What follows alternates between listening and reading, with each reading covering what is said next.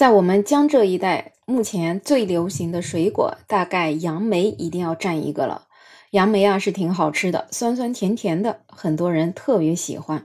像最近呢，在浙江的台州医院的肾内科，一天就收治了两名病人，他们都跟吃过量的杨梅有关。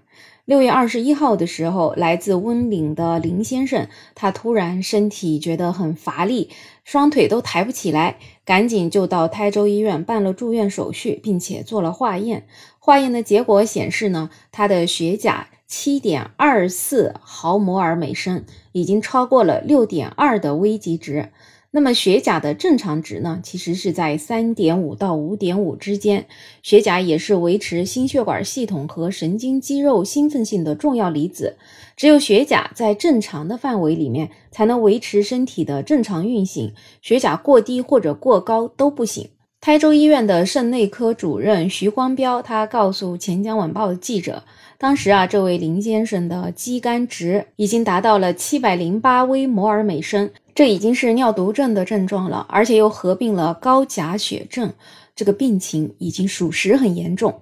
那么根据他的症状以及结合化验的结果呢，肾内科的医生要立马给他做了血透，透析之后情况才逐渐好转。听到这儿啊，日常身体好的人喜欢吃杨梅的，我觉得也可以松口气了。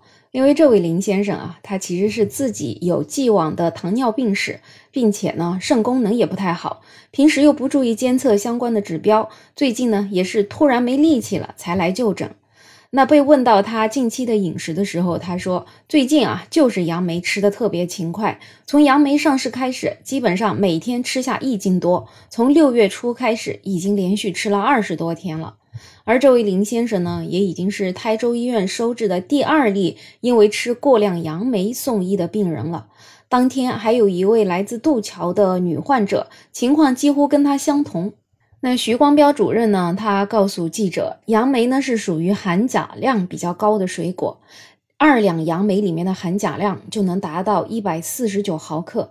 虽然说钾对人体来说是非常需要的一个元素，但是对于肾功能不好的人来说，肾脏无法排出过量的钾，血钾升高就成了高钾血症。那高钾血症严重之后呢，就会引起心跳骤停，危及生命。那么杨梅不能一次性吃过瘾吗？徐光标说呢，如果肾功能正常的话，吃杨梅当然没问题。但是如果肾功能不好，为了安全起见，就建议浅尝辄止。所以啊，我们日常所说的病从口入啊，这个就是活生生的例子。你自己本身肾功能都不好，还这么贪吃，也真的是对自己的身体太不负责任了。而且啊，其实作为正常人，我觉得一个东西好吃啊，也不要过多的去吃它。你就说杨梅好了，你这每天吃那么多，不感觉太酸了吗？像现在夏天到了啊，不管是西瓜呀、桃子啊，其实很多含糖量都挺高的，所以在吃的时候啊，还是要注意一下量，一定要适度。那么再说回到吃杨梅啊，很多人其实对杨梅的卫生状况还是有一些担忧的，总觉得它表面上附着很多的虫子。那么确实，杨梅呢，它第一呢，本身保质期也比较短，在常温下面一般不超过两天，得趁新鲜吃。另外呢，杨梅是属于有核儿，但是却没有皮的，它的果肉是头柱状，特殊的香味呢，确实容易吸引果蝇在它的表面产卵，也就是大家所说的虫子。所以在吃之前呢，最好把它放在淡盐水里面浸泡个五到十分钟，再用清水清洗了之后再吃，这样子的话吃起来才能够放心。好了，不知道这个夏天你最喜欢吃的水果是什么呢？可以在评论区互动，也可以订阅、点赞、收藏我的专辑。没有想法，有更多好听的热点资讯等着你。我是梅乐，我们下期再见。